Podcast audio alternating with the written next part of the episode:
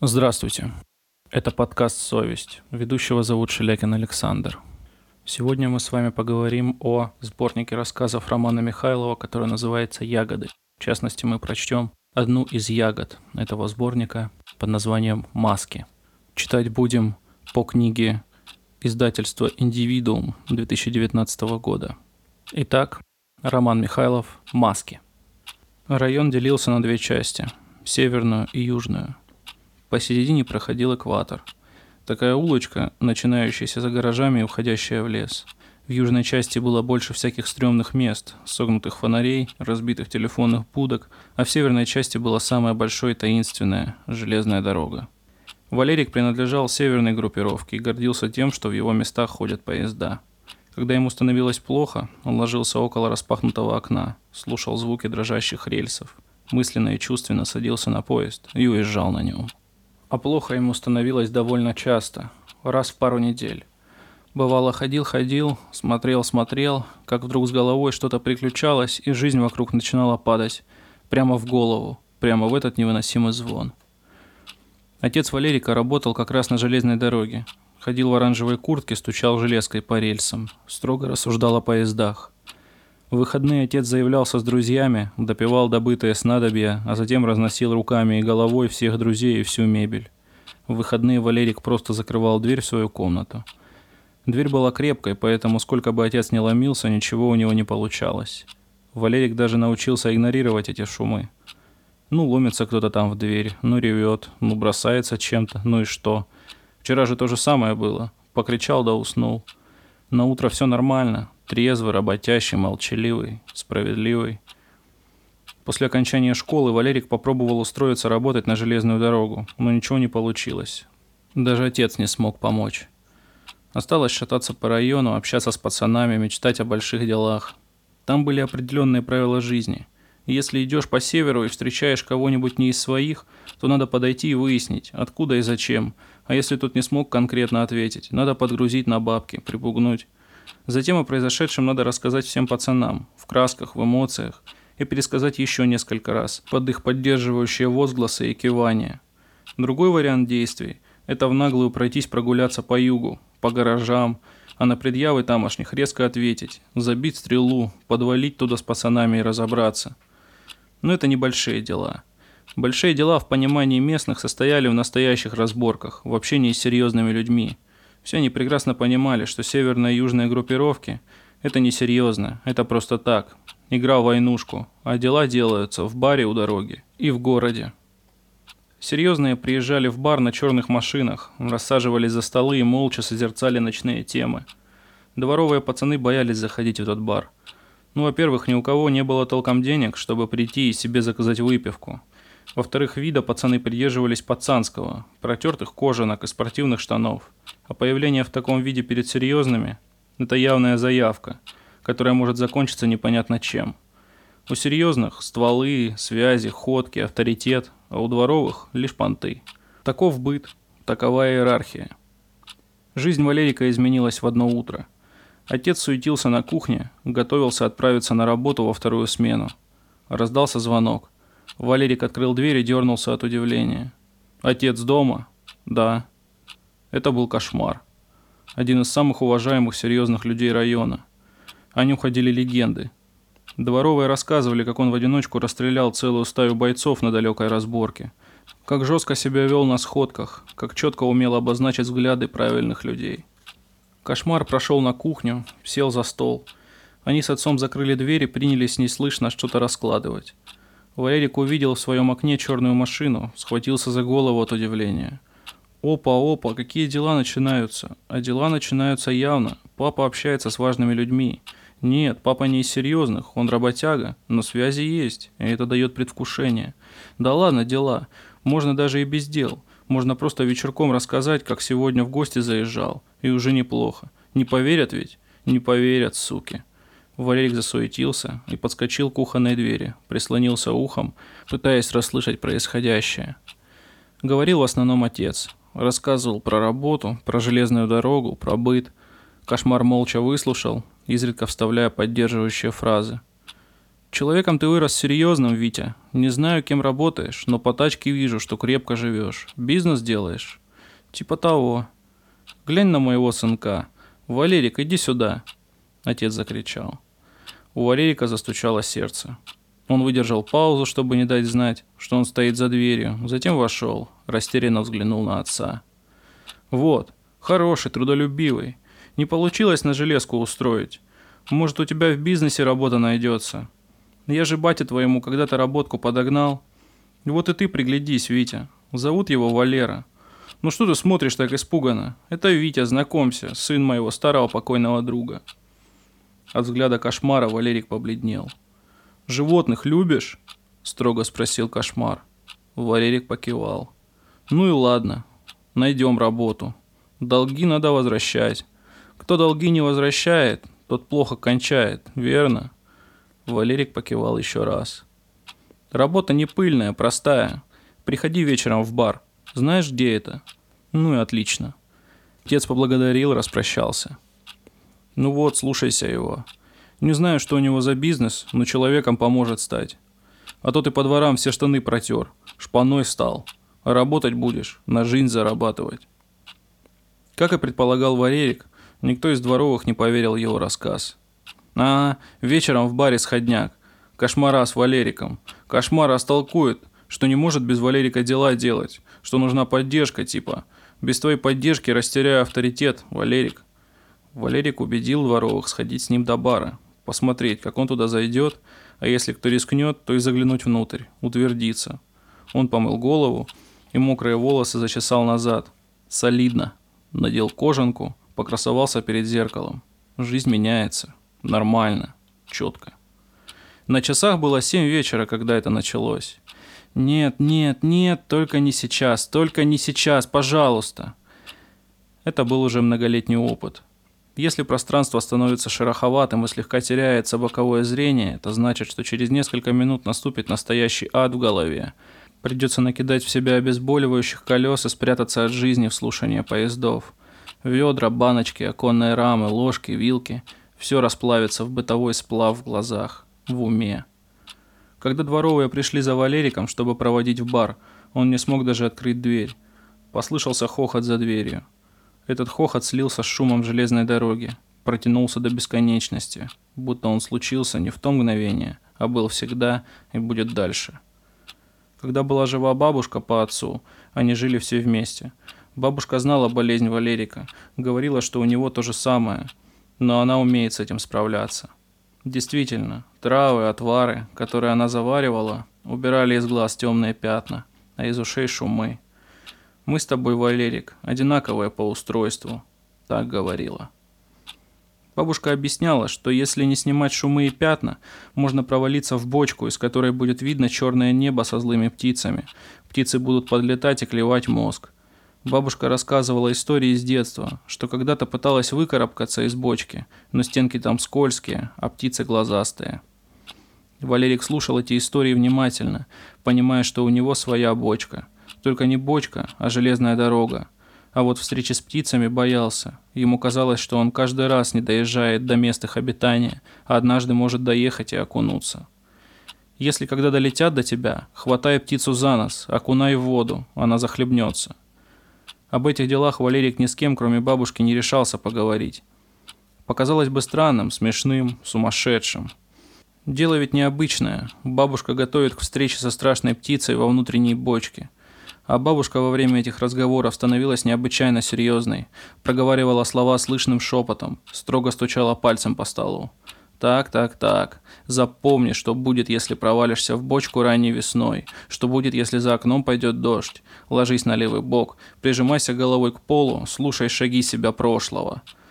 Насколько понималось из рассказов и наставлений, эти все знания бабушка нигде не прочитала и ни от кого не услышала, а вывела из своей долгой сложной жизни, год за годом купаясь в бочках и сражаясь с птицами.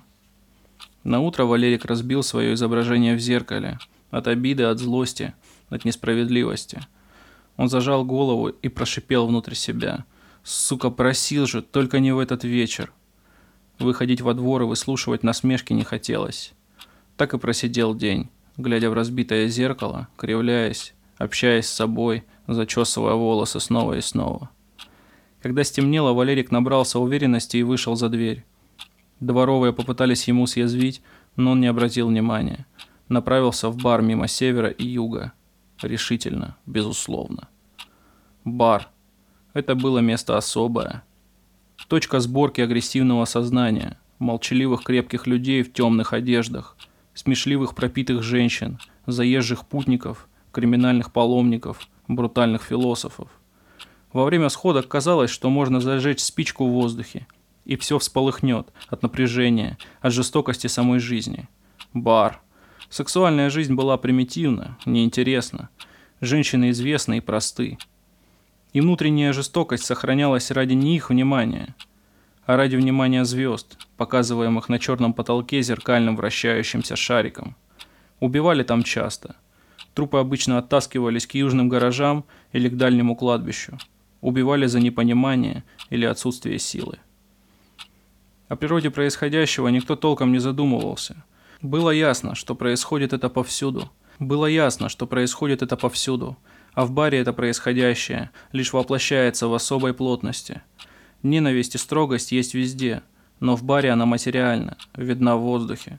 Можно на час заглянуть, выхватить опыт, вернуться в уютное жилище с новым пониманием. Мрак, мрак, можно заглянуть, строго, закатать по колено спортивную штанину, набрать в шприц из воздуха черных звездочек, вколоть в ногу, раствориться, покрыть собой легкую музыку. Приятно. Такие места образуются, как сгустки окрестных чувств. И в этот бар шел Валерик. По лунной холодной жизни, по общему ожиданию. Причесанный назад, кожаный, спортивный, правильный, устремленный. Мужчине надо проходить инициацию мраком, иначе силы не появятся, иначе мужское не пробудится. Тот вечер в баре было малолюдно. Несколько молчаливых крепких типов по углам в своих мыслях. Когда зашел Валерик, его, казалось, никто не заметил. Он решительно подошел к барменше. «Кошмар здесь?» «Нет», — ответила она, даже не посмотрев на Валерика. Валерик набрался смелости и подошел к одному из молчаливых. «Кошмар сегодня будет?» В ответ услышал тишину и взгляд. «Надо сваливать, пока не мочканули», — пронеслось в уме. «А ты кто?» — раздалось из другого угла. Спрашивал лысый с перешитым неприятным лицом. «Валерик, а зачем тебе кошмар?» «Он сам позвал. Хотел на работу взять. Он друг моего отца». Внутри отлегло. Показалось, что тему удалось безопасно обозначить. «Тогда садись, жди». Перешитый жестко взглянул. Валерик послушно сел рядом. «Вот что я тебе расскажу, Валерик. Слушай внимательно. Ты человек юный, не обремененный опытом и лишним умом. Скажешь потом, что думаешь. У всех нас, людей, разные работы. Вот моя работа связана с кладбищем. Так вышло. И важно не то, какая работа, а то, как тщательно и умело ты ее делаешь. И не только моя работа связана с кладбищем, но и многих моих друзей. И вот неделю назад мы сидели здесь, на этом самом месте. Я сидел, где сижу и сейчас, а на твоем месте сидел мой друг. Он пришел весь в чувствах, весь в беспокойстве. Что случилось? А вот, рассказывал он, что только что приехал с кладбища. Видел там черта. Черт вышел из кустов, напугал. Мы все это в шутку поддержали, посочувствовали корешу. А на следующий день пришел другой, рассказал то же самое – в темноте, в одиночестве, в ночном кладбище.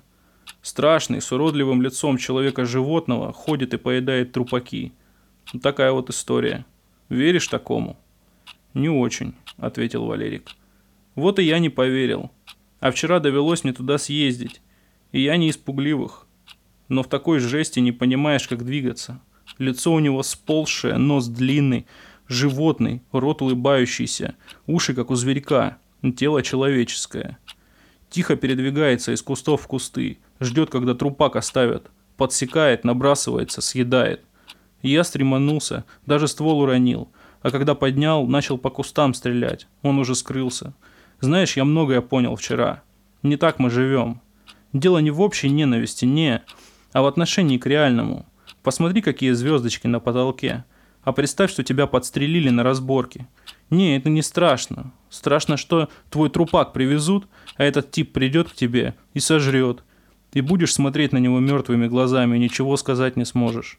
Вот, вот где самая жесть. Кошмар зашел в бар, кивнул перешитому. «Я же тебе говорил вчера прийти», — строго сказал Валерику. «Не смог, сильно извиняюсь. Такого больше не повторится». «Я не знаю, кошмар», — душевно начал перешитый. «Мне хочется превратиться в космическую пыль, разлететься среди этих звезд». «Не туда начал ты думать. Не волнуйся, если что, тебя люди в плотный гроб упакуют, зароют поглубже, никто не сможет достать. И охрану поставьте около могилы, чтобы 40 дней кто-нибудь сторожил. 40 дней душа с телом имеет связь. И если кто трупак сгрызет, он может и до души догрызть. Это уже не обещаю. Ты человек уважаемый, но 40 дней людей напрягать из-за твоих страхов нельзя. Сам рассуди. Или проплачивай им работу заранее. Тогда все четко. Я проплачу. Тема важная. Беда в том, что и не мачкануть его. Страшен сам факт существования таких существ. Одного застрелишь, другой придет. Ты же не знаешь, сколько их живет. Спокойная темная природа около бара. Деревья, площадки, тусклые огни в далеких домах. Без разнообразия. Кошмар и Валерик вышли из бара, оглянулись в сторону Перешитого. Бандит – человек чувствительный. Его смущает все непонятное. Кошмар улыбнулся. А я не люблю истерики и излишнюю суетливость. Садись точилу. У меня нормальные колеса, черные. Они поехали по дорогам района. Валерик внимательно смотрел в окно, желая выцепить там хоть кого-нибудь из знакомых, чтобы те увидели его положение. Положение серьезное, общение серьезное. Отец попросил взять тебя на работу. Работа у меня сложная, и брать на такую работу сына хорошего человека – это не то, что ему помочь, а наоборот. Поэтому будешь спокойное делать. Любишь животных? Ну так, как все. Только кошмар приоткрыл дверь своей квартиры, к нему подбежала с радостным лаем маленькая собачка. Стала ласкаться, прыгать. Вот, мой друг. Будешь ухаживать за ним. Дам тебе ключи от хаты. Выгуливать, кормить. Такая работа. И тачку мою мыть. В общем, все. Платить буду нормально, как на хорошей работе. Приходишь каждое утро, каждый вечер, выгуливаешь собаку, покупаешь мясо на рынке, кормишь. Когда приходишь, сначала звонишь в дверь. Если я не открываю минуту, открываешь своим ключом. Все понятно. На следующий день Валерик рассказал Дворовым все, кроме содержания своей беседы.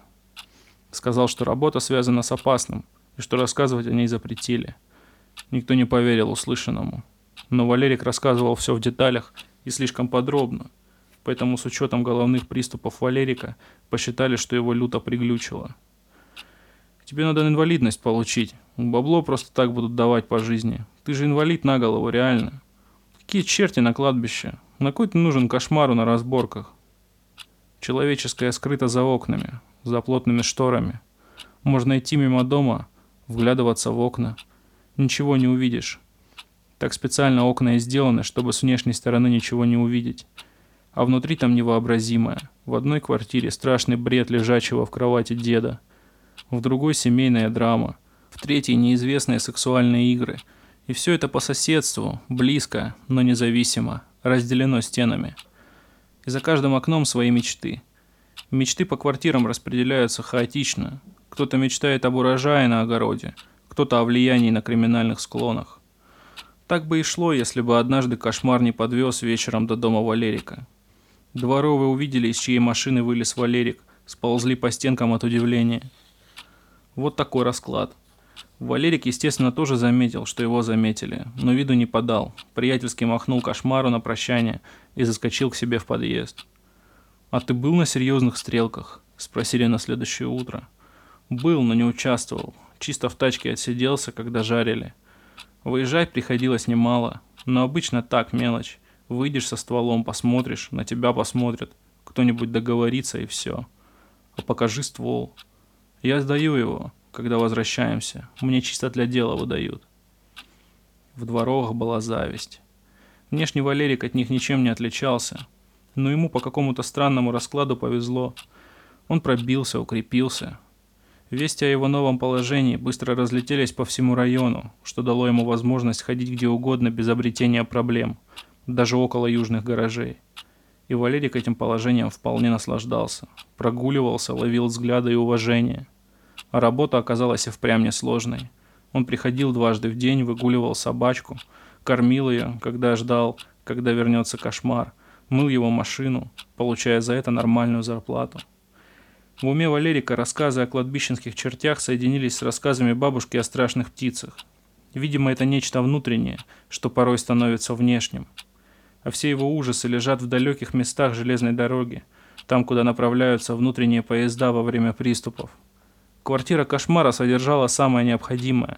Шкаф с кожанками, место с оружием, телевизор, кровать, несколько книг о природе и собаках. Природа и собаки – самое светлое и спокойное, что было в жизни кошмара – Раньше, когда дел складывалось не так много, он любил выезжать со своей собачкой в глухие места, играть с ней, ходить на четвереньках, лаять, изображая большого пса. Кошмару казалось, что человек недостоин природы и собак. Человек слишком лжив, труслив, нелеп. Природа глобально огромна, спокойна, а человек мелок и суетлив. Кладбищенские рассказы друзей Перешитого кошмар воспринял с радостью. Конечно, в услышанное не верилось, но при этом таки подбодрила далекая возможность быть съеденным кем-то природным и неизвестным. Пусть жрет вместе с душой. Пронеслось внутри кошмара. А жизнь вокруг тянулась по-старому. Северные играли войнушку с южными, в баре собирались и разбирались друг с другом серьезные, отец добросовестно работал, а по выходным бухал. Казалось, что так жизнь зафиксировалась. Все настроения понятны, все действия понятны, все конфликты понятны. Но в один вечер, сразу после того, как Валерик вернулся с собачкой в квартиру, раздался звонок в дверь. Кошмар никогда не звонил. Он заходил, открывал дверь своим ключом. Валерик нерешительно подошел к двери. Это был перешитый, испуганный, в слезах. Он молча отодвинул Валерика, прошел на кухню, налил себе воды. «Нет больше кошмара». У него проступили слезы. «Нет нашего кошмара». «Как нет? А где он?» Мочканули, суки. Их много оказалось. Я его на руках держал, когда он умирал. Он все шептал что-то. Думал, кому он это говорит. Об озерах, полях, играх. А потом понял, что он своей псине, вот этой. Перешито кивнул в сторону собачки. Он, конечно, странный был, но уважаемый. Ты его псину к себе забери. Или нет, живи тут пока. Это его хата была, а он тебя сюда привел. Не мне тебя уводить. Заботься о псине, живи тут. Бабла подбросим. Мы его схороним в крепком гробу, чтобы ни одна сука не достала. А ты води к нему на могилку песика. Пусть дальше общаются. Дворовым Валерик рассказал про участь кошмара и добавил, что братва порешил отдать ему хату, за что выхватил еще больше уважения. Дворовые просили Валерика поговорить с братвой о них, порекомендовать, но Валерик в ответ смеялся, обозначая, что у серьезных людей серьезные интересы. Теперь Валерик прогуливался с собачкой не только по местным лескам, но и по кладбищу. Они ритуально доходили до яркой, осыпанной венками могилы кошмара. Собачка там каждый раз скулила, общалась со своим умершим хозяином. Помимо шатания по двору и прогулок с собачкой, Валерик начал рисовать. Взял толстую клетчатую тетрадку, цветные карандаши и фломастеры. Нарисовал картинку. Север, юг, свой дом, железную дорогу. Затем еще одну – Вскоре изрисовал десяток страниц. Рисовал то, что видел и чувствовал во время приступов. На каждой картинке была железная дорога. Его внутренняя железная дорога, ведущая невесть куда. Поначалу он боялся дорисовывать далекие места, но один раз решился, нарисовал там бочки и зловещих птиц над ними. Так и пошло. Он заполнял птицами, бочками, шпалами страницу за страницей, доставая и приукрашивая подробности из памяти и бабушкиных рассказов. Люди едут на поездах в далекие места, залезают там в бочки, укрываются от клюющих их в голову птиц. Некоторые хватают птиц за головы и окунают в воду. Птиц Валерик изобразил четко и ужасно, с длинными носами, зловещими глазами. Валерик показал собаке нарисованное. Та прижалась к стене и заскулила, словно узнала знакомых. «Что, знаешь их, да? Мне бабка рассказывала. Страшные, да?» И вот скрытое человеческое. По улице может идти терто тупой подросток, взглядом лишенным ума, быковатый, примитивный, нести в кармане свернутую тетрадку. А в тетрадке схема его внутренних путешествий, существа, анатомия, география, рассуждения об ангельских и демонических мирах. И все это не переписанное из умных книг, а свое, прочувствованное, пропущенное через телесную боль. Таких можно встретить на закате. Они носят тетрадки и недовольно смотрят. Они заполняют собой общественные домыслы, подъездную рефлексию. В один темный вечер раздался звонок в дверь. Валерик открыл. «Братушка, как ты? Как песик?» Перешитый зашел и суетливо осмотрелся. «Братушка, тема такая. Я тут одного жмура кину, а через пару часов заеду заберу. Ты не парься, он тут тихо полежит». Перешитый вернулся с трупом на плече, вывалил его на пол. Явно серьезный, солидный, крепкий, с пробойной в голове. Собачка недовольно заскулила. «Давай, да, скоро заеду. Песик, пока!» Валерик отпрыгнул от трупа, убежал в комнату. Какое-то дело непонятное, неприятное. Выглянул в коридор. Труп лежал и, как казалось, слегка улыбался. Уйти нельзя, ведь перешитый скоро вернется. Не сможет войти, уйти, оставить открытой дверь тоже нехорошо. Валерик себе объяснил, что ничего страшного не происходит. Включил телевизор, стал отгонять от себя мысли о неожиданном госте. По телевизору шла передача о старом кино, о звездах экрана, их судьбах, какие они честные, умелые. Голова сама поворачивалась в сторону коридора время от времени, желая убедиться, что там ничего не изменилось. О том, что могут заехать менты, Валерик даже не думал. Ментов там толком не было, но те, что были, опасались связываться с местными группировками, и такие места, как квартира кошмара или бар, объезжали за версту. Он был рожден для сцены, для экрана, актер, которому рукоплескала вся страна. Без преувеличений можно сказать, что он вывел отечественный кинематограф на новый уровень. Зритель помнит его работы. Блистательный талант. Выпускник театральной академии – телевизоре мельтешили человечки с наигранными гримасами. Вдруг Валерик заметил, что видит лишь маленький центральный кусочек экрана, а по бокам все мутно, неопределенно. Он схватился за голову. «Нет, нет, нет, у меня же нет колес с собой!» Он забежал в ванную, включил холодную воду, поставил под струю голову. «Сейчас начнется, сейчас начнется!» Валерик заметался по квартире, не зная, что делать. Затем вспомнил, что нужно лечь на левый бок, бросился на пол и застыл. Послышался шум, штрихующий, доносящийся из телевизора сладкие речи, далекий гудок поезда, звенящие рельсы. Если вскочить на поезд, будет хорошо и тихо. В нескольких метрах от Валерика почти в той же позе лежал вечерний мертвый гость. Только, пожалуйста, не оживай, не заскакивай на поезд, лежи как лежишь. Скоро рельсы зазвенят с новой отчетливостью. Подойдет поезд. Он заберет на заброшенных станциях заброшенных людей, отвезет в их собственную глубину. Едешь в поезде в самый глубокий свой ужас, но голова при этом растворяется в сладости. Сладости – это если колесами прокачался, а если нет, то в горькости. В поезде нет окон, нет дверей, одно лишь соприкосновение с рельсами. Ты тоже ждешь поезд? Если попробуешь заскочить, я тебя вытолкну. Сегодня поедем далеко, чувствую. Там будут бочки. Я не хочу с тобой в одной бочке оказаться. Поезд подошел, повез. Но головная боль лишь усилилась. Последние признаки реального в глазах зашторились. Превратились в мутные пятна. Туманы, туманы, а дальше позолоты, вспышки. И вот пятна начинают проясняться. Появляются очертания предметов, видимых вещей. Рельсы словно утопают в яме без дна – уходят и уводят за собой поезда. Да какие же это бочки? Это ямы со скользкими стенами, со стекающей черной водой. Вода холодная, льется прямо на голову. С неба, с земли, со стен, пространство давит, трясет.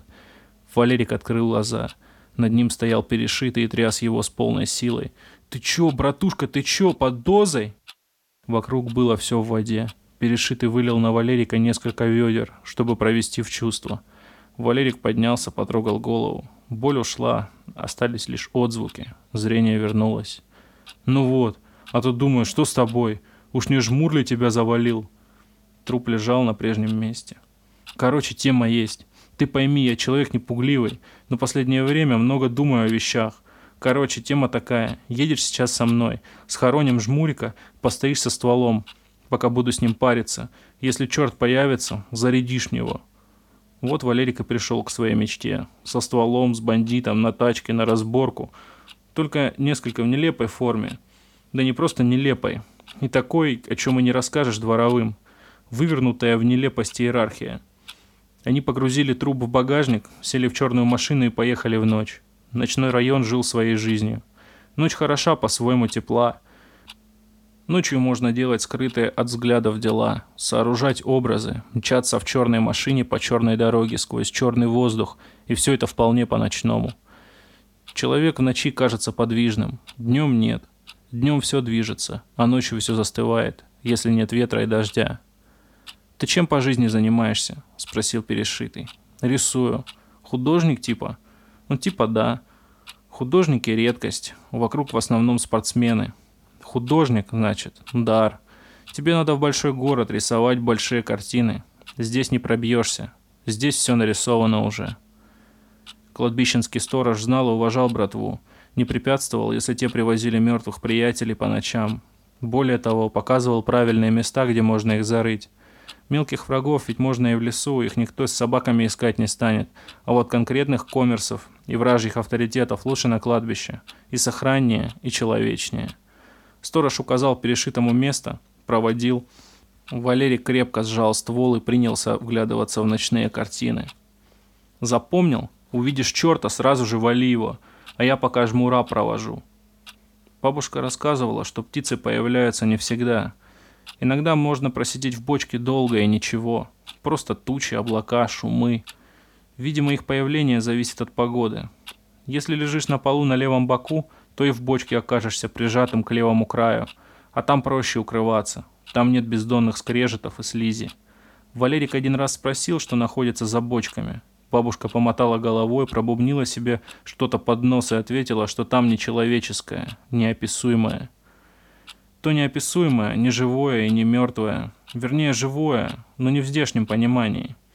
Если там водить руками по воздуху, тоже будет образовываться ветер – только ветер иной чувствительности. Можно задохнуться бездной. Перешитый суетился в привычном обряде, а Валерик смотрел по кустам, грозно управляя стволом. Перешитый уже практически закончил, как вдруг закричал. Валерик никого не увидел, направил ствол в первое попавшемся направлении. Перешитый дернулся, шлепнулся, поднялся и побежал к машине. И вот, да, страшно действительно. Перед Валериком проявилось существо с самым страшным лицом из всех воображаемых. Лицо шевелилось, сползало, пульсировало, глаза, слитые со щеками, внимательно смотрели. Руки Валерика задрожали, и он удержал свой ствол и направил существо. «Приблизишься, выстрелю». Существо спокойно подошло и угляделось. «Ты бандит?» «Нет, я просто. За собакой приглядываю». «А, хорошо, а то я бандитов не люблю». Так Валерик познакомился с дедом Яшей. Яша-бараша. Так он сам себя называл за кудрявую голову и веселое лицо. Дед Яша действительно почти все время улыбался, шутил, радовался. Он был легендой в области, в городах, лучший мастер масок. В далекие годы он окончил художественную академию, стал работать в театре, делать маски для сказочных постановок. Когда в театре появлялась необходимость в изысканной нестандартной маске, обращались к Яше – с годами он переехал в малолюдные места, выкупил несколько сараев, оборудовал их под мастерские. Из городов приезжали, платили, уговаривали привезти свои эскизы. Яша делал все-все четко, красиво, качественно. Яша стал испытывать новые маски. Надевал, ходил по улицам, смотрел на реакцию людей. Одним вечером заглянул на кладбище и столкнулся с тщательным ритуалом местных серьезных людей. Их реакция понравилась, разогнала скуку. А я их не боюсь, пусть стреляют. Яша с хохотом рассказывал Валерику всю историю. Ты же не выстрелил, и они не выстрелят. Они боятся неизвестного. Это перед себе подобными они смелые, а перед неизвестным как щенята, трусливые, ссыкливые, жалкие. Дом Яши был завален книгами на разных языках в театре, о карнавалах, ритуалах и тысячами рисунков масок. Случалось, что Яша сидел и смотрел на изображение какой-нибудь средневековой маски часами, вглядываясь в детали, входя в ее тайны. Есть маски, приводящие в ужас. И ничего, как кажется, страшного в них нет. Но смотришь и трясешься. Яша изучал шаманские маски и наставления в том, как пугать заблудших духов. Человека напугать просто, а вот блуждающего духа – вот эта тема. Они сами кого хочешь напугают. Южноиндийские спиритисты использовали специальные краски, добываемые из животных выделений, окрашивали глаза, брови, ресницы, и предполагалось, что это работает. Иногда Яша тихо хихикал, глядя на изображения старых масок, будто разгадал, раскрыл их хитрости. Маска растворения, маска пряток – Карнавальные маски преодолевали кастовость, сословность. На ритуальных пиршествах, праздниках связей хозяева и рабы надевали маски и растворялись. В маске можно идти по улице вне личности, оставив себе лишь человечность, отбросив все социальные недоразумения. Во время эпидемии чумы некоторые закрывались масками в надежде на то, что так можно скрыть свое лицо от смерти, типа смерть пройдет мимо и не узнает. Есть идолы, выставляемые для церемоний в масках. А какие у них истинные лица, мало кто знает. Истинное лицо идола – иной слой. Комедия Дель Арте использует сотни масок. На базарной площади начинается представление. Народ предвкушает, толпится. Появляются четверо. Тарталья, Скарамучча, Кавьелло, Пульчинелло. Обходят сцену по кругу, нелепо подпрыгивая, выкрикивая приветствие. Тарталья уходит, на сцене остаются трое. И Кавьелло с грохотом падает на спину. «Что с ним случилось? Что случилось с нашим другом?» – спрашивает у зрителей Скоромучча. «Кажется, он умер. Как жаль!» Зрители отвечают смехом. Скоромуча взваливает на плечо тело друга, изображает печаль, страдания. Затем скидывает его обратно на сцену и обращается к Пульчинелли. «Хороший был человек. Надо бы схоронить. Ты подожди, посторожи его, а я скоро вернусь». Пульчинелло остается сидеть с ним, смотреть, общаться – он изображает страх, боится мертвого, просит его, чтоб тот не оживал, чем вызывает новый смех зрителей. Скоромуча возвращается, снова взваливает на плечо тело, объясняет Пульчинелли, что во время похорон надо внимательно смотреть по кустам, так как участились случаи нападения кладбищенских духов. Они хоронят Кавьелла, а тем временем появляется Тарталья в страшном образе. «Вот он, вот он, кладбищенский дух!» Под смех зрителей Скоромуч убегает со сцены. Все четверо раскланиваются под аплодисменты. Валерик нашел перешитого в баре, вернул ему ключи, сказав, что лучше переедет обратно к отцу вместе с собакой. Перспектива созерцать у себя мертвых людей его не порадовала. Начал приходить в гости к деду Яше, слушать его рассказы о масках и жизни. «У тебя интересная голова и лицо». Яша внимательно посмотрел на Валерика, пощупал макушку – я лица хорошо знаю. Был один знакомый. Работал школьным директором. Умный, образованный. Вот у него похожее строение головы было. Не бывает головных болей? Нет. Ну и хорошо. Тот-то знакомый директор был шаманом на самом деле. Сам себе в этом не признавался. Отбрасывал все свои видения как мог. Бывало, сидит он на школьном собрании, вдруг щелкает в его голове что-то, начинает кружиться, звенеть, появляются летающие сущности. Его всякие учительницы спрашивают, мол, что с вами, вы побледнели, принести ли воды, но он отнекивается, говорит, все в порядке. А после приступов у него отрыжка случалась каждый раз, будто все увиденное изнутри выходило наружу. Дед расхохотался. А что с ним стало? А, залечили. Говорил ему, не надо идти к врачам и все это рассказывать. А он пошел, рассказал. Сначала дали таблетки пить. Не помогло. Положили в больницу, а оттуда уже нормальным не выйти.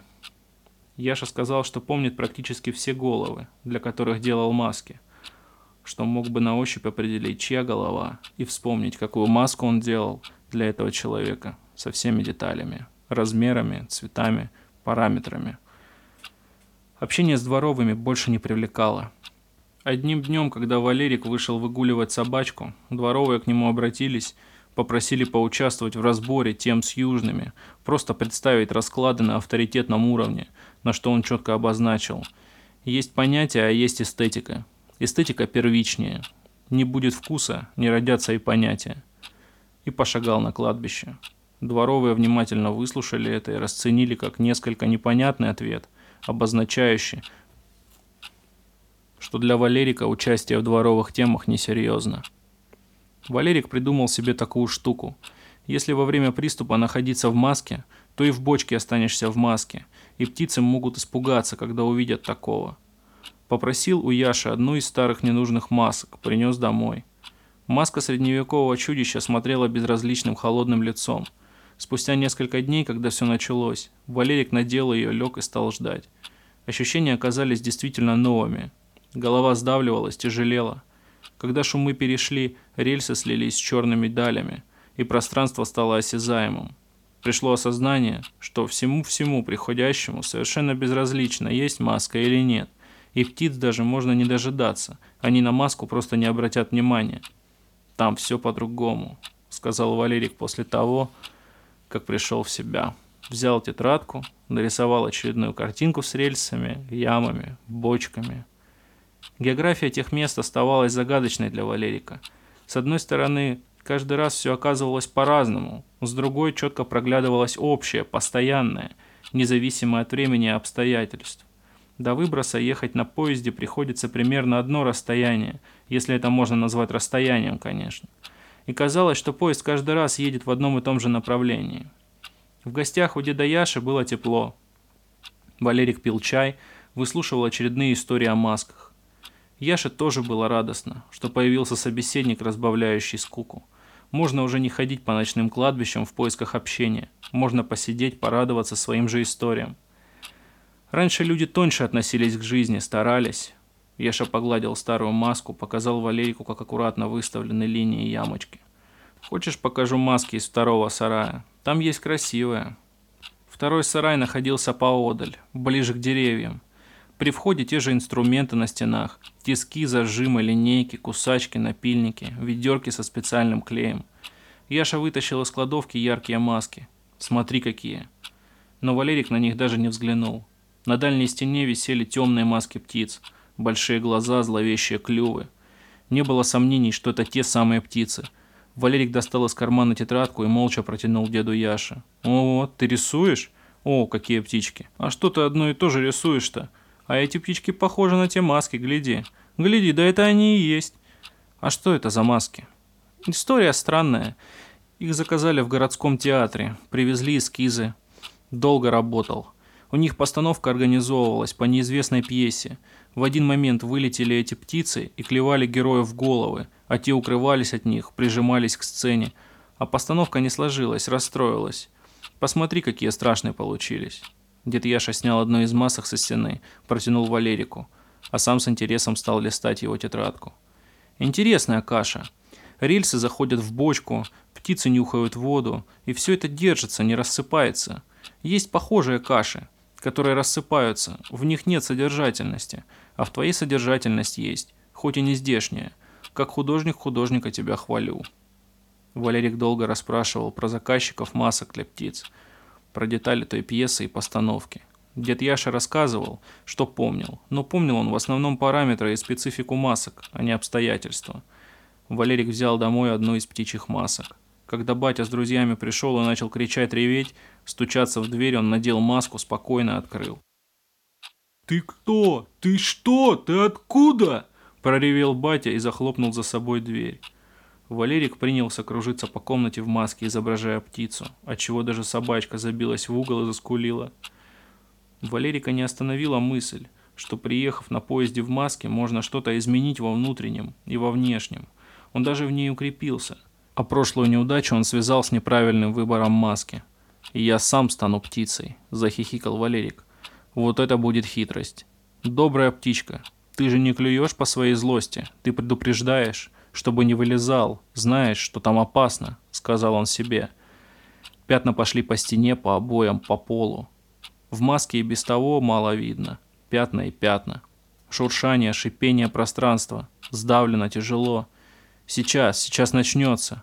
Пошло в голову через пульсации, в зоны головных ключей, в ящики, хранители мыслей. Поезд задерживается. Природа вроде ничего, но поезд задерживается можно стоять и зябнуть на природе. Сколько можно томиться и в комнате на обочине? Поезд задерживается.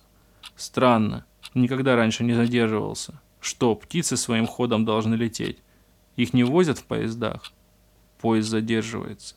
А вдруг черная а, -а, -а пожирающая, идущая за тошнотой. «Снимите, снимите мешок с головы», — шептал Валерик. но никого, кроме испуганной собачки, в комнате не было. Голова спрятана в большом мешке, крепко там перевязана. А тело пытается без нее что-то нащупать, вводит руками по песку стеклышком. Находишься в маленькой комнатке. Старая мебель, шкаф, диван, стул. Больше никого. Но ощущение происходящей насыщенности, скрытой жизни, будто варятся какие-то страсти. И не за окном, а прямо там, прямо в ту самую минуту. В глазах никого больше нет, но тело уверенно ощущает их присутствие. И даже не на уровне тревоги, а на уровне жесткости мягкости. Та реальность, что проступает в комнате, глубинна и сложна, просто скрыта на тот момент. Страшно, что шторка спадет, и это откроется во всех подробностях. Рот, весь онемевший, набитый мятой. «Уже третьего героинщика достаем сегодня с того света», сказала улыбающаяся полная медсестра. «Ну что, очухался, идиот?» Валера открыл глаза. Он лежал на кровати в окружении людей в белых халатах. Протрезвевший отец испуганно смотрел. «Давно бахаешься?» – строго спросил врач. «Да он не наркоман», – сказал отец. «Ну да, давай посмотрим». Врач внимательно посмотрел вены Валерика на руках, затем закатал штанины, проверил ноги. «Что принимаем?» «Да ничего, он просто такой с детства. Голова у него часто болит». «А вы же сказали, что он лежал на полу с этим на голове». Врач показал навалявшуюся у стены маску птицы. Отец пожал плечами, поблагодарил и пообещал, что будет внимательнее присматривать. «Ну?» – сказал строго, как только врачи ушли. «И что это все значит?» Следы, отпечатки того, что было до. Заставить себя задуматься о времени в тех местах непросто. Существовали ли те места до приезда на поезде?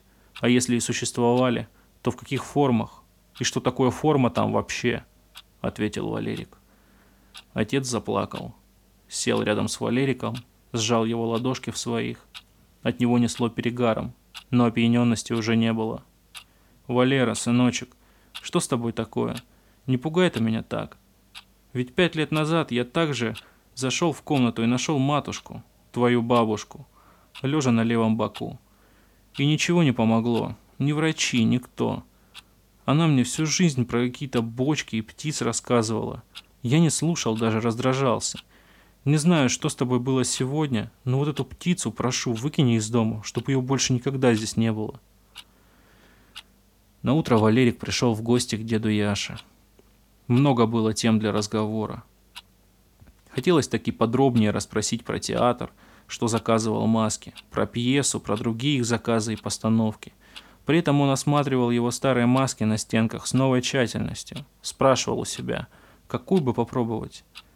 Валерику стало самому смешно от своего положения. Будто он пробовал на вкус жевательной резинки. Ходил вдоль прилавка с коробками, улыбался, выбирал.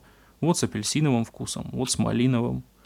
Помимо десятков театральных и карнавальных масок животных, на стене висели непальские маски – используемые во время празднования нагапанчами. Участники надевают маски, скачут по улицам, изображая мелких демонов. Валерик попросил одну из таких масок. «Ну, страшен. Ужас просто», – расхохотался Яша. «Слушай, а пойдем, как стемнеет, на кладбище бандитов пугать?» Валерика тоже схватил смех. Он вспомнил рассказы Перешитого, представил перспективы. «Да они стрелять будут. Стремно как-то. Я пока не, не готов».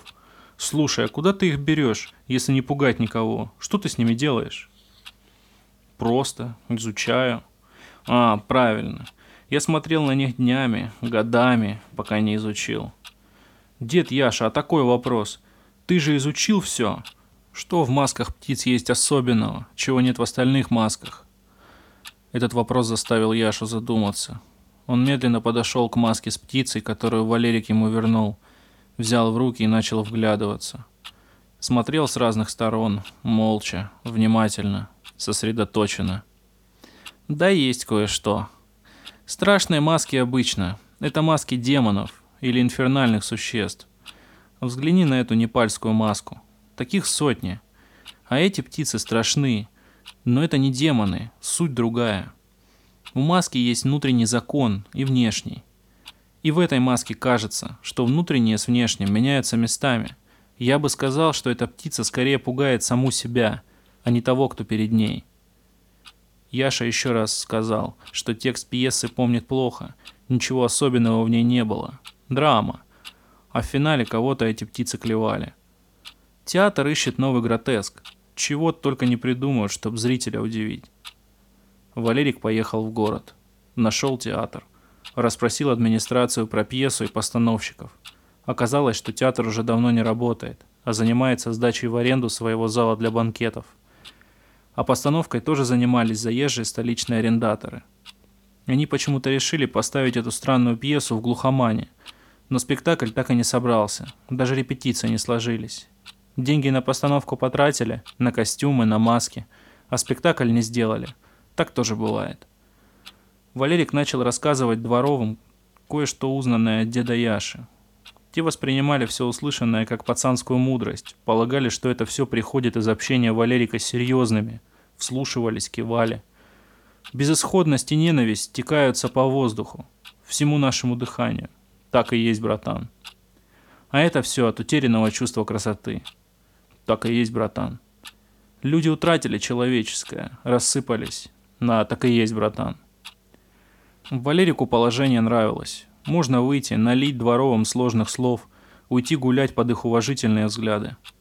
В людях есть преклонение и даже присмыкание перед успешными людьми, а у успешных людей перед людьми еще более успешными, а у тех перед неизведанным и страшным. Они вроде как в успехе, вроде как в силе, но какая-нибудь фигня в воздух залетит и хлоп, оп, жоп, весь успех их в ад пустит. Так что надо опасаться, сторониться и оглядываться. Отец начал относиться к Валерику более чутко. Случились выходные, но он пришел трезвым, предложил пройтись, прогуляться, посмотреть на природу. Вместе сходили на кладбище, выгулили собачку, навестили кошмара. «Ах, Витя, Витя!» – вздохнул отец. «Встретился, наверное, со своим батей уже. Живите там спокойно, не ссорьтесь. Хорошие вы оба». Валерик пробовал поспрашивать отца про бабушкины приступы, но отец отказывался. Говорил, что это ужас всей его жизни, и вспоминать об этом он не хочет. Непальскую маску Валерик попробовал через несколько дней. Началось все обычным образом. Поезд отвез в привычные места, пространство расправилось вместе с телом, аккуратно положило в яму со скользкими стенами. Все как раньше, только голову сдавило неприятно. Лишняя маска, мешающая. Не туда, не об этом, не в ту сторону. Это чужое, это ненужное, это зря, просто глупость. Таким образом, из трех испробованных масок две оказались совершенно не вписывающимися в ту реальность. Маска птицы чуть не убила. Либо никак, либо по полной страсти. Такая альтернатива. «Ну что, какую жвачку теперь попробуем? Апельсиновую или малиновую?» – спросил Валерик сам себя, разочарованно глядя на маску. «Может быть, я псих, да, скорее всего, я и есть псих. Ну и что? Что это меняет? Жить-то ведь как-то надо. Дядя Яша работал над новым набором масок. Аккуратно вытачивал детальки. То, о чем ты спрашиваешь, называется визионерским театром. Жанр весьма сомнительный, тебе скажу. Одно дело рисовать. Это можно делать для себя, красиво, последовательно. Другое дело втягивать других людей, которые к твоим видениям не имеют отношения. А при чем тут они? И зачем зрителям на все это смотреть? Психические глубины постигать? Ну да, может быть. Но ведь эти вещи могут оказаться заразными. Войдя в спектакль, можно заразиться, провалиться и уже оттуда не выбраться. Это как? Люди видят что-то внутри себя, а затем это ставят на сцене? Ну типа того. Художественная ценность здесь сомнительна. Исключения есть опять же. Да, мне кажется, эти маски птиц как раз для этого и готовились. Нелепо это все. Ох, как нелепо, Валерик. Валерик дернулся, замер в мыслях и идеях. Тихо улыбнулся. Тихо-тихо. А дальше уже пошло очевидное. Валерик внимательно перелистал свою тетрадку, подмечая особенности расстановок, конфигурации рельс, пустотных мест, распределений, передвинул мебель в своей комнате, вышел к дворовым. «Пацаны, тема есть, надо обговорить». Все собрались с вниманием, позвали из квартир оставшихся. Пацаны, ходят слухи по району, что вы накосячили. Валерик сделал серьезный вид, взгляд, внешность. Была такая тема. Дворовые переглянулись. Они удивились, что Валерик слышал об их провале в разборках с южными. А он ничего не слышал, просто прикинулся. Что там являлось косяком? Ведь никто толком и не понимал. Можно было такие темы вслепую запустить. Куда-нибудь да воткнешься. А ты знаешь откуда. А серьезные все знают. А серьезных наши тряпки что, касаются? Их дела района касаются. Если фуфел район наполняет, надо почистить, говно слить. Братан, ты же наш, впрягись, реально по беспределу тема строилась. А слухи говорят, что не по беспределу, а по вашему косяку. В общем, за вами приедут скоро, можете не рыпаться. Из квартир достанут. Прячьтесь в гробы сами. Дворовые выпали на измену, задрожали. Старший выслушал и обозначил. Есть косяк. Ответим, если надо. Но тебя просим, впрячься. Братан, по старой памяти не западли, а? Братан, не уходи, погоди, братан. Но Валерик демонстративно повернулся и ушел. Его догнали, дрожащим голосом повторили просьбы. «Могу поговорить, да», – великодушно ответил Валерик. «Но сами понимаете, такие вещи просто так не делаются. Нужно отблагодарить. Бабло скинем, братан, все соберем. Своим нищим баблом ты подотрись. Отработать придется. Отработаем, братан. Куда, что делать, раскладывай». Валерик улыбнулся. Все сложилось, как он и полагал. Психология – дело привычное, интуитивное. Годы общения, и ты знаешь практически дословно, что тебе ответят. «Мне нужны трое. Вот вы втроем и пойдете. Если кому тему разболтаете, из кожи вынут. Общая жестокость такова, сами понимаете. Осенняя погода. То продувает со всех сторон, то прогревает. И никуда. Можно пойти в теплые куртки, вспотеть, а затем простудиться на ветру, пошмыгать носом, похаркать в опавшие тухлые листья, покашлять в себя – можно пойти по осени в никуда. Когда молод, нужно идти в никуда в черной кожанке, слегка потертой, в спортивных штанах и белых кроссовках. Нужно идти, слегка покачиваясь, с ровной спиной, показывая свою спортивность и готовность. Если встретишь такого же, но сутулого, в капюшоне, можно уютно пообщаться. Он наркоман. Он уже не так четко по осени ходит. Он уже скукожился, не смог качественно посмаковать общую тоску и жестокость. Идешь, харкаешь, смотришь, держишься, бытуешь. Ты часть жизни, вещевых структур, и все пространство смотрит, как ты идешь, и шепчет тебе одно слово – нормально. Дни, дни, дома, дома. Во всех домах делались привычные дела, кипели привычные страсти. А в тот вечер дома у Валерика создавалось новое. Валерик не спал ночь до этого, прекрасно понимая, что так больше нельзя, что все происходящее внутри – бред, конечно – но внешнее является собой бред куда более сильный и страшный, непроходимый. Он чувствовал, что пройдет следующий день, и вечером наступит это, новое путешествие на поезде. И пусть он не вернется оттуда, важно забраться как можно глубже, прорваться в самую-самую тайну, вцепиться в нее когтями и зубами, раствориться в ней. Может быть, там будет чистота и свет, может быть, там будет красота. Да, в тот вечер у Валерика создавалось новое. Вдоль стены сидели трое дворовых в масках птиц. Валерик смотрел на них и ржал. Его забавляло придуманное. «Вы слышали когда-нибудь о визионерском театре?» Пацаны отрицательно покрутили головами. «Короче, как меня срубит здесь, начинаете летать. Просто по комнате ходите и руками машете. Крылья типа изображаете. На меня не обращайте никакого внимания, ясно?» Птицы покивали. «Ну и сладко». Валерик захохотал. Валерик выключил свет. Фонари с улицы дали свое свечение для комнаты. Валерик встал на колени перед светом, с широкой улыбкой начал вглядываться в него. Показалось, что он мерцает, меняется, идет неправильно, не прямо, приходит через общую шероховатость воздуха. Затем по бокам, даже около стен, стало ничего не видно, мутно, скомкано. А вскоре все зазвенело, и этот свет упал прямо в голову, свалил Валерика на пол – Валерик прижался к полу левым виском. «Как тепло, как тепло», – прошептал он. «Какая теплая осень». Издалека, из бесконечной дали, раздались звуки поезда. Оттуда, оттуда. Никто не ждет поезда. Он сейчас уже появится, остановится своей тяжестью, без окон и дверей, раскроет всего себя для новых пассажиров. Валерик помчался по железной дороге в привычном направлении, в привычной географии и ощущениях. Эти места он знал не хуже, чем тропки во дворе. Головная боль страшна, пока к ней не привыкнешь, пока не начнешь пить внутренний головной сок, который по капелькам проливается внутри. Тогда сладко во рту, и во всем теле. Разрывающаяся голова поет тело своим соком, как проводница в поезде. Чай с лимоном, кофе с сахаром. Пейте, пейте, вкусно, бесплатно, отвлекает, радует. Важно синхронизировать железнодорожные стуки, звон рельсов с внутренним биением, с пульсацией телесности. Уже ничего не прошепчешь, рот вязкий, слюна не там. Остается дождаться выброса в плотное пространство. Выброс вышел спокойным, плавным. Все видимое сменилось черными скользкими стенами, запутанными рельсами внутри и вовне, и везде. Рельсы нервные нитки, запутанные, переплетенные. Можно сидеть в черной яме, там есть уют.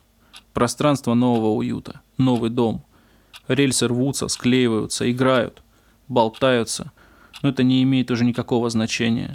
В новом доме за этим можно безболезненно и спокойно наблюдать. Черные скользкие стенки можно даже трогать, но только взглядом. Взгляд нам вполне дает осязание. В один момент сменились краски.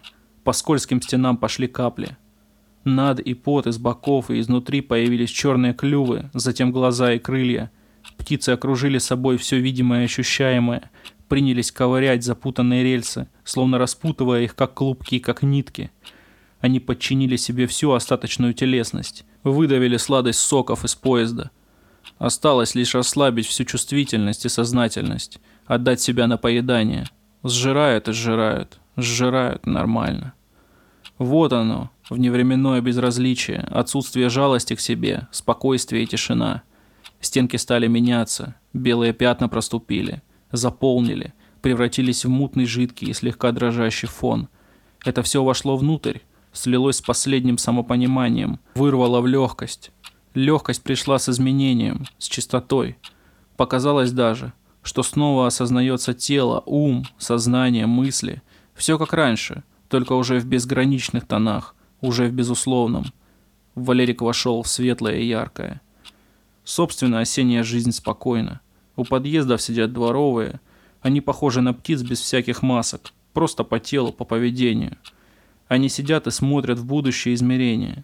Завтра будет дождь, а через пару недель выпадет снег. Осенью там нормально.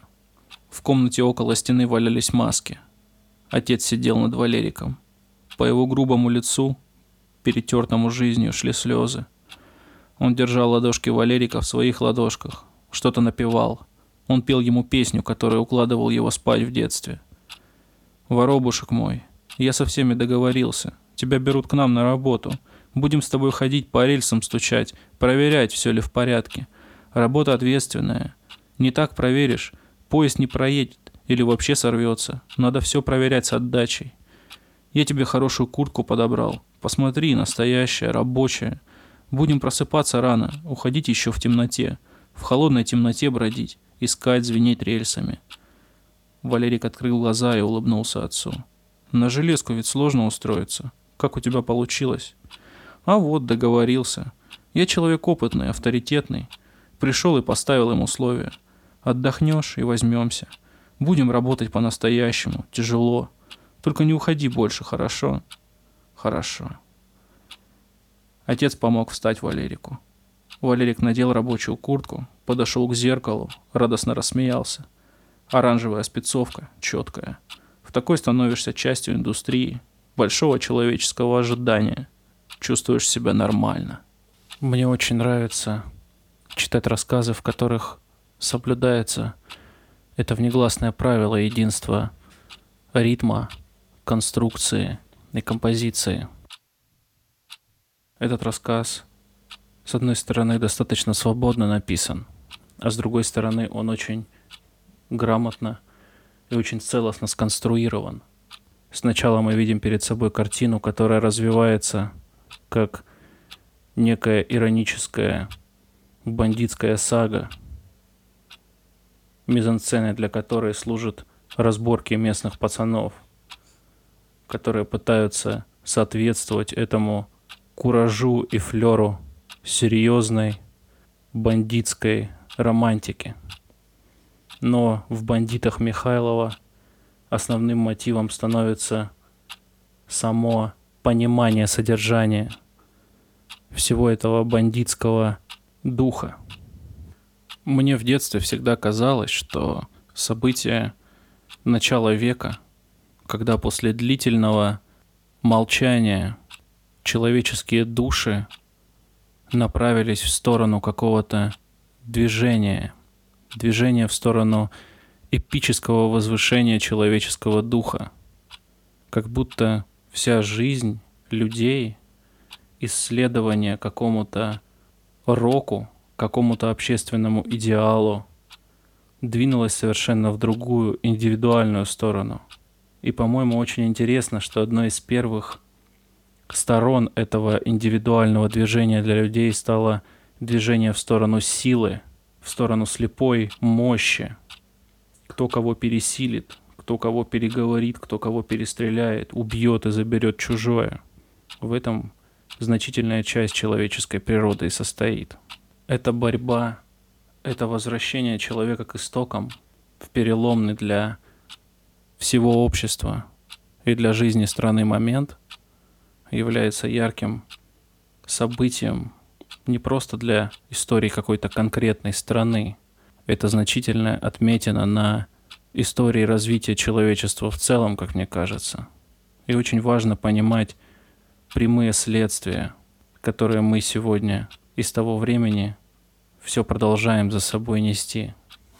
Бесконечные криминальные сериалы, бесконечные рейтинговые передачи на телевидении о знаковых фигурах криминального мира, большое количество бардов, песенников, которые воспевают идеалы бандитских богатырей. К этому нас приучали издавна еще Исаак Бабель. Нас к этому приучала старая тюремная песня. Нас к этому приучали былины, которые повествуют о том же. Легитимность применения силы, богоизбранность богатырей, которые вершат судьбу своей родины, которые заступничают перед сильными мира сего за простого мужика.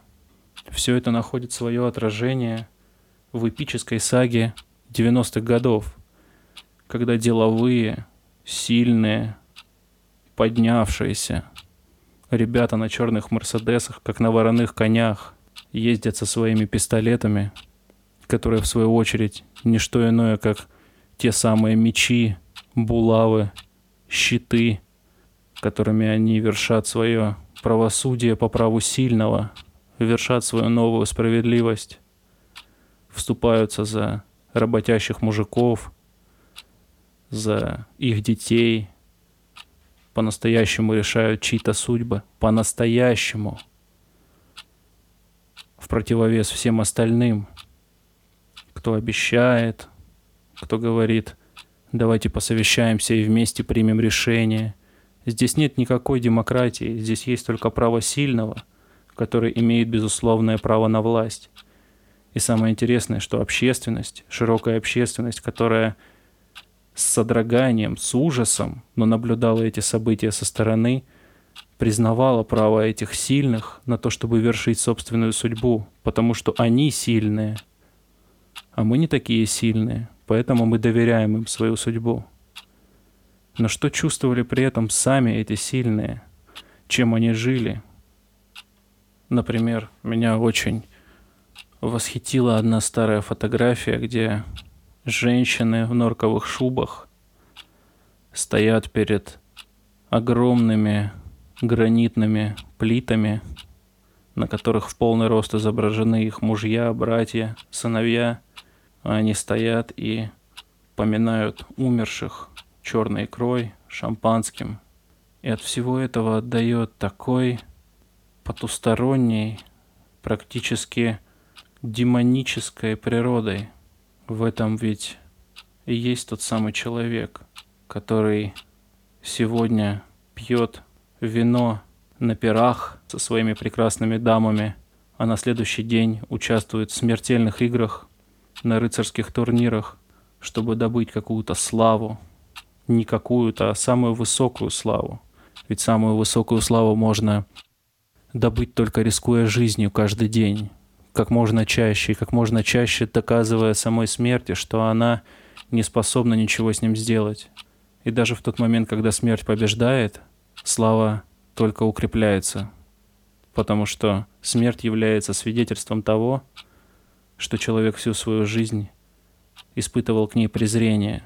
И все то, что он прожил, когда двигался по пути отрицания смерти, оно как будто встает рядом с ним, рядом с его гранитной скалой, которую воздвигли ему его все еще живые друзья на кладбище, чтобы не просто люди, а вся Вселенная помнила о том, что он когда-то жил. В этом торжество не только человеческого духа, но и человеческого тщеславия. Это победа над смертью, самый высокий дар. И когда смерть уже побеждена, даже ценой собственной жизни, и на пороге этой смерти, которая вот-вот будет побеждена, смерть уже не кажется чем-то потаенным, чем-то недостижимым, чем-то совершенно сокрытым. Ты столько раз встречался со смертью и выходил из поединка с ней победителем, что когда она настигает тебя, она уже как твоя старая подруга. Ты уже абсолютно ничего не испытываешь при встрече с ней, она уже не является безусловным мерилом чего-то неизвестного. Но тогда ты ищешь чего-то еще более неизвестного. И вот, например, бандиты Романа Михайлова склонны мистифицировать разнообразные явления своей психики. Но и это отправляет нас в глубину веков, когда древние герои свои подвиги также мистифицировали и создавали из своей жизни миф. А из их смерти миф создавали те, кто жили после них, те, кто слышали о ней.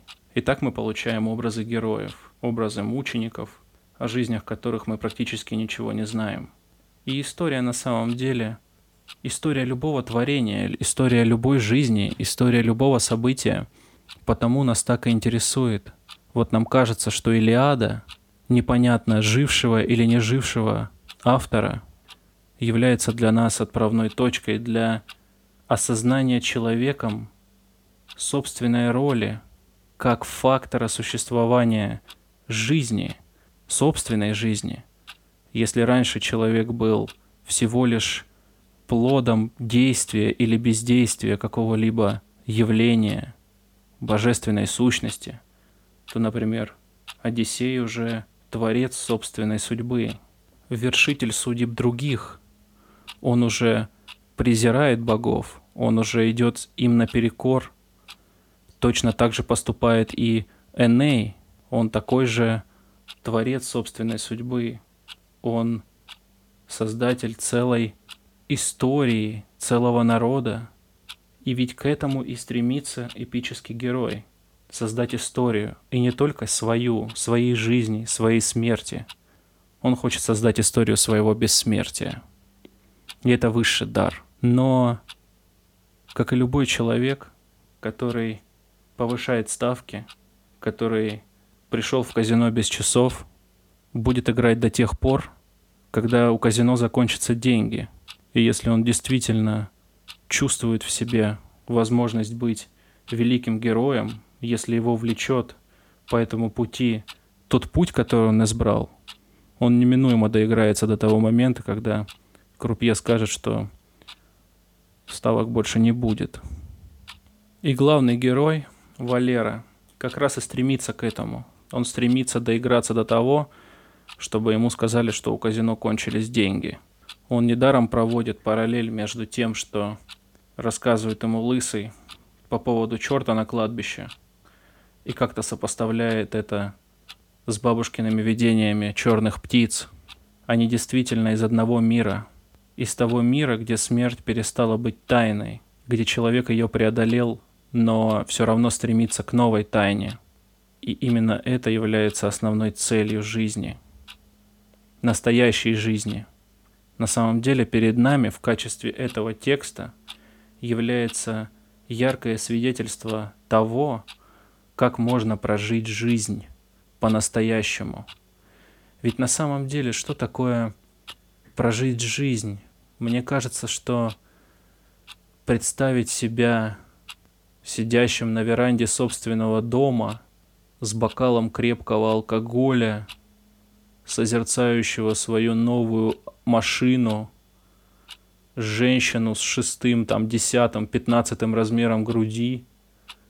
Вот эти все вещи, которые относятся к миру тленному, потому что женщина с пятнадцатым размером груди сгниет в могиле, и ее грудь лопнет, как покрышки автомобиля Формулы-1, и автомобиль истлеет, станет кучей металлолома, и алкоголь выдохнется, и дом разрушится, и никто даже не узнает, что этот дом там стоял.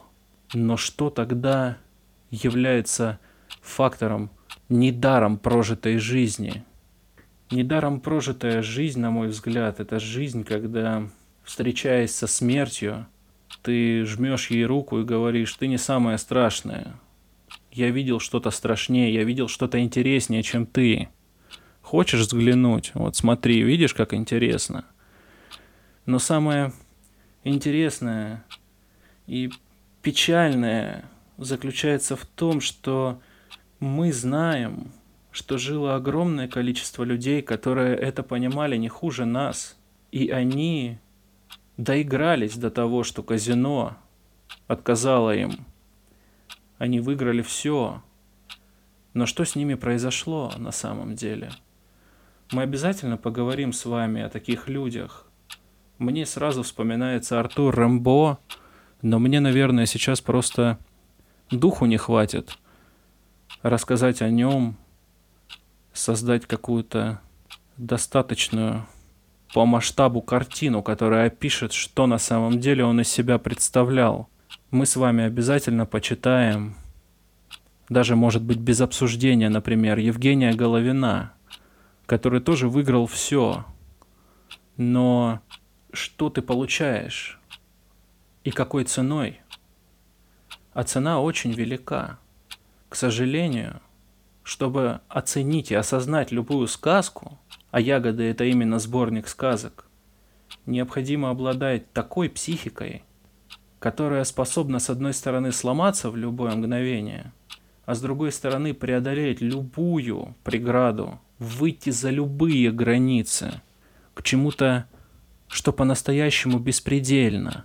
И вот эти вещи, когда мы говорим об абстракциях высшего порядка, о бесконечностях, о Вселенной, о космосе, о материи, о материальном и нематериальном, о структурах, которые невозможно себе представить. Мы привыкли эти вещи видеть и они настолько для нас перестали быть зазубренными, они не ранят. Это болты со слизанной резьбой. Они уже даже не закручиваются в те гайки, в которые им положено закручиваться в нашей душе, потому что мы что-то потеряли. А михайловские бандиты, например, они этого не потеряли. И этим они вызывают подлинное восхищение, как эпические герои, с которыми мы все в силу возраста. Кто-то имел дело, кто-то не имел, но мы имели возможность наблюдать их судьбы, их жизни, и они этими категориями пользовались, они знали их, они были основой их природы, но они уже не являются основой нашей природы – и мы вынуждены заниматься огромным количеством разных вспомогательных дисциплин, чтобы этого добиться. Но с другой стороны, родиться человеком, который изначально расположен, приспособлен, надежно и бескомпромиссно укомплектован всем тем, что требуется для того, чтобы с такими дисциплинами взаимодействовать ежедневно, ежесекундно – этот человек обречен на, с одной стороны, видимую часть, как мы представляем это, страданий, головных болей, припадков, подвержен интересу со стороны разнообразных медицинских учреждений, а с другой стороны именно он имеет возможность выходить за любой предел, потому что его психика, она упругая, но даже для такого человека является совершенно невообразимым он решает эту задачу с точки зрения прикладной науки. Как вылезти из ямы, как вылезти из бочки, навстречу тому, что настолько страшно, что и описать этого нельзя. На самом деле это самая главная проблема подобных текстов и подобных мыслей. Смерть, она настолько, насколько она таинственна, настолько же легко объяснима. Те, кто видел смерть своими глазами, вполне себе хорошо могут это представить и понять. Смерть – это что-то, что перечеркивает наше осознание жизни. У нас у всех разное осознание жизни. Строго формализовать в каких-то рамках жизнь не имеет смысла. У нас у каждого есть представление о том, что такое жизнь. И смерть – это фактор, который перечеркивает наше осознание жизни. И в этом смерть вполне конкретная. И в этом ее слабое место.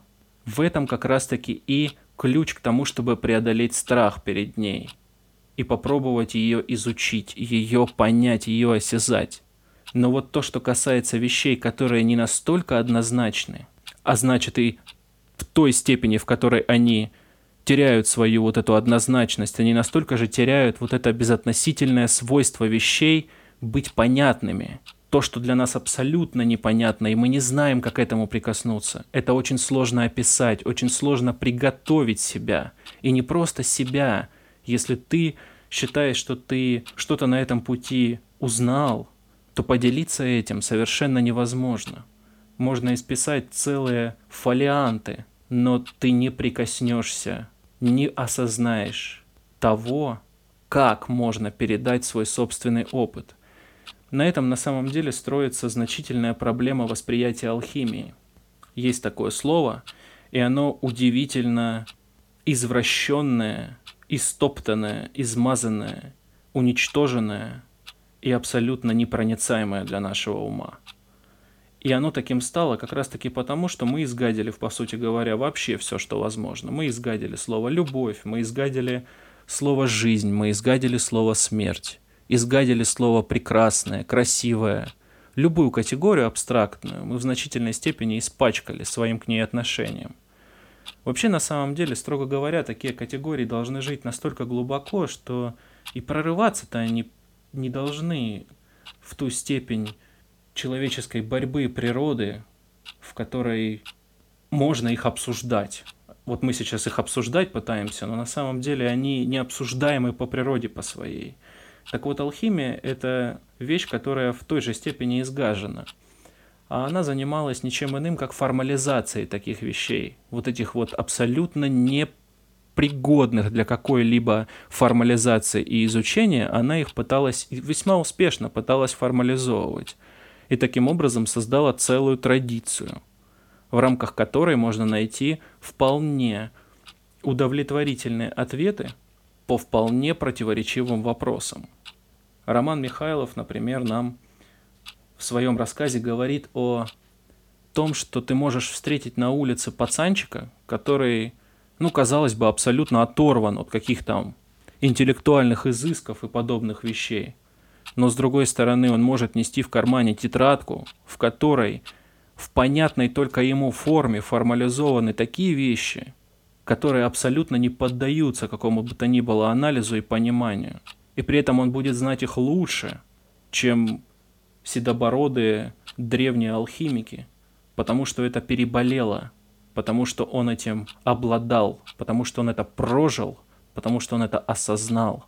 И вот это очень важно. Существуют блистательные теоретики естествоиспытатели, которые всю свою жизнь положили на то, чтобы формализовать, осознать, окружить пониманием, привлечь к этому пониманию людей, которые хотят это понять, заключить это в сложнейшую систему знаков, потому что только сложнейшая система знаков способна описывать такие вещи. Например, Роман Михайлов прибегает к таким аллегориям своих состояний, как рельсы, бочки, птицы. Все это намеренно сводится к вполне простым вещам – которые друг в друга перетекая создают совершенно неповторимую картину его собственных переживаний. И если не испытать что-то подобное, даже не приблизишься к пониманию таких вещей. И именно поэтому такое количество иронии, метаиронии, метаскептики, вот этого всего замечательного модного производства, современной интеллектуальной промышленности наслоилась на эти представления и полностью их опошлила и уничтожила для понимания. Существует такое представление, что с 30-х, а то есть 20-х годов человечество потеряло возможность дальше заниматься настоящей алхимией. У нынешних алхимиков, какими бы они ни были, остаются только теоретические построения учителей прошлого, потому что учителя прошлого были еще способны созерцать в открытом виде то, что позволяло им строить теоретическую базу. Но Михайлов отвечает на этот вопрос совершенно иначе. Он просто переводит степень формализации каких-то конкретных вещей на совершенно другой уровень и дает им новое звучание, дает им новую плоскость. И если раньше мы разглядывали символы на рыцарских щитах, вникали в глубину их девизов, то теперь у нас ходят поезда за окном, в стуке колес которых мы можем растворить собственные тайны, глубину собственных переживаний, глубину собственных опытов. Значительным явлением для этого рассказа становятся маски. Весь рассказ структурно перетекает от описания бесконечных похождений суеверных бандитов в деятельность мастера, который осуществляет практически оккультное делание. Он создает маски, которые подменяют сущности.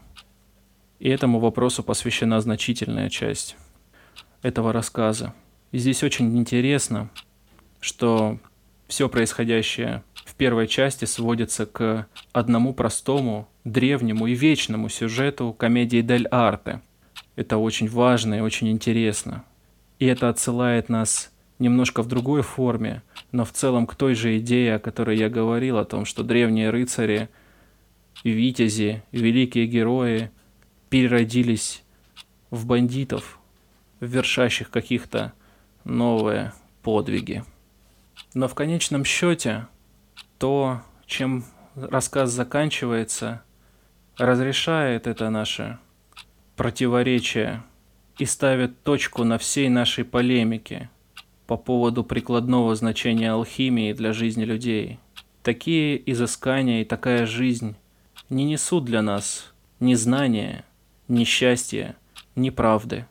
Они просто являются нашим выбором.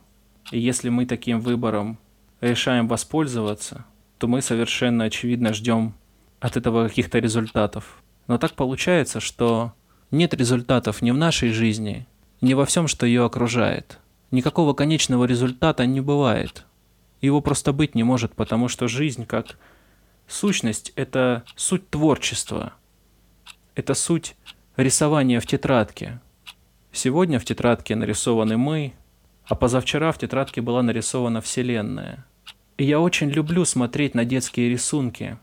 Детские рисунки, когда ребенок берет в кулак карандаш, направляя его пишущей стороной вниз, берет лист и энергичными движениями, ломая стержень, наносит хаотичные круговые движения – перечеркивает все это грубыми палками, отбрасывает сломанный карандаш, хватает следующий, а то и несколько зараз, и начинает просто хаотично покрывать лист разнообразными линиями. Это самые ценные рисунки. В то время как от детей требуют нарисовать домик, слоника, радугу, маму, ребенок хочет нарисовать бездну. И на самом деле Вселенная, чего бы мы от нее не ждали, хочет нарисовать не наше счастье, она хочет нарисовать самую красивую бездну, в которой нет места ни добру, ни злу. Но какой бы страшной ни была эта бездна, насколько бы много крови, боли и страданий не принес нам замысел этого безумного рисунка Вселенной, мы всегда имеем возможность принести в этот мир хотя бы ту небольшую толику добра, в котором по-настоящему раскрывается все торжество человеческого духа, несмотря на то, что мы догадываемся, что по-настоящему человеческий дух ни в чем не расцветает так, как в первородном хаосе. Это был подкаст «Совесть». До новых встреч. thank you